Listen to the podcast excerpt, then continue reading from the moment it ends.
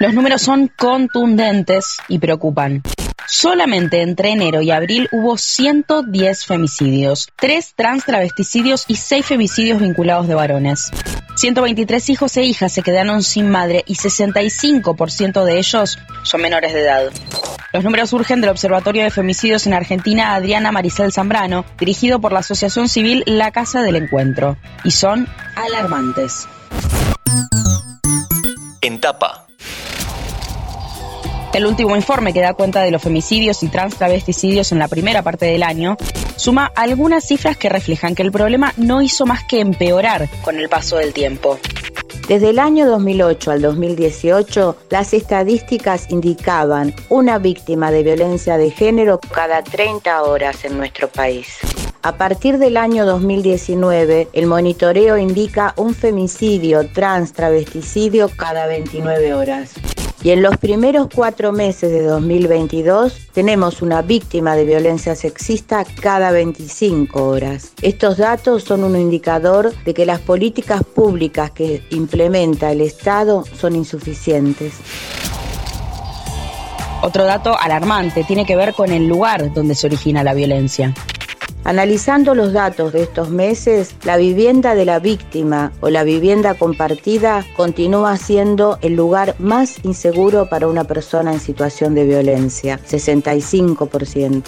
Los agresores en un alto porcentaje, casi 60%, son parejas o exparejas y menos del 25% de las mujeres y compañeras trans realizaron una denuncia.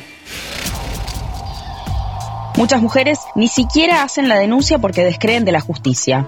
Además, si los recursos económicos son insuficientes, no pueden continuar con la causa. Por eso, la Casa del Encuentro pide que el Poder Judicial garantice la asistencia en forma integral de las mujeres que padecen cualquier tipo de violencia, asegurándoles el acceso al sistema de justicia de forma gratuita, inmediata, rápida y eficaz. También indicaron que es fundamental la puesta en marcha en todas las provincias de la Ley 27.210, que garantiza el acceso a la justicia con patrocinio jurídico gratuito. Mientras tanto, los números demuestran que los femicidios son un problema nacional y afectan a todas las clases sociales.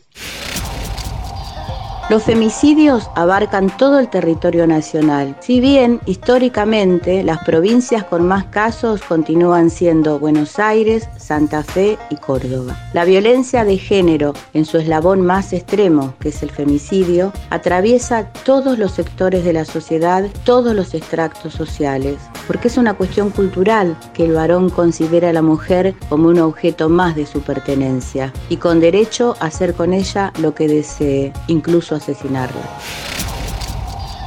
En ese sentido, las medidas a tomar son muchas, pero estos son solo algunos ejemplos.